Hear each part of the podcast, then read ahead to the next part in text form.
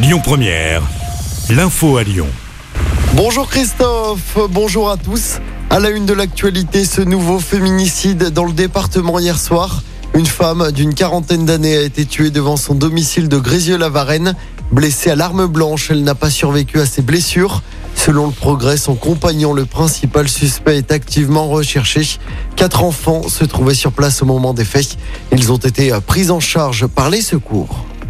Dans l'actualité également, l'enquête se poursuit après la découverte du corps d'une femme. Ça s'est passé dans la nuit de samedi à dimanche à Lyon.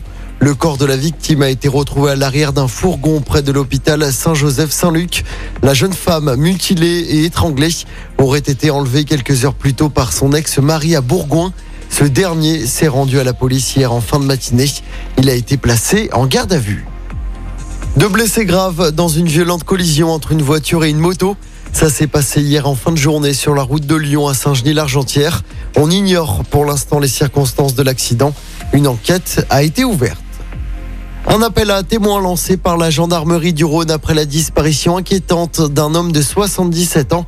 Le septuagénaire atteint de la maladie d'Alzheimer a quitté son domicile de Communet jeudi dernier et n'a plus donné de nouvelles depuis. On vous a mis sa photo et sa description complète sur notre application et sur notre site internet lyonpremière.fr. La Japan Touch et la Geek Touch ont eu lieu ce week-end à Eurexpo.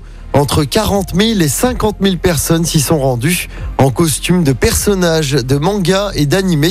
Après trois ans sans événement, la Japan Touch a enfin rouvert ses portes aux visiteurs.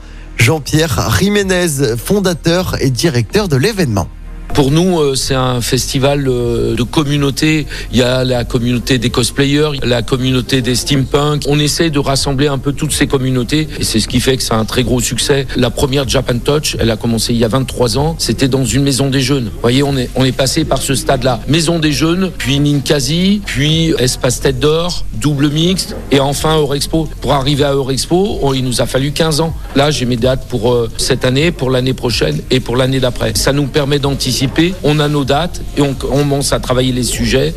Et pour les amateurs de la culture japonaise, les 12 et 13 novembre prochains se tiendront à Eurexpo le Salon de l'Asie ainsi que la Japan Touch dédiée à la mode.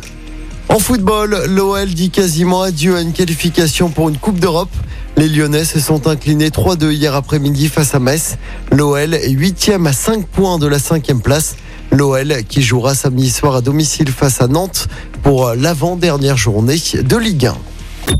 Écoutez votre radio Lyon Première en direct sur l'application Lyon Première, lyonpremière.fr et bien sûr à Lyon sur 90.2 FM et en DAB+. Lyon Première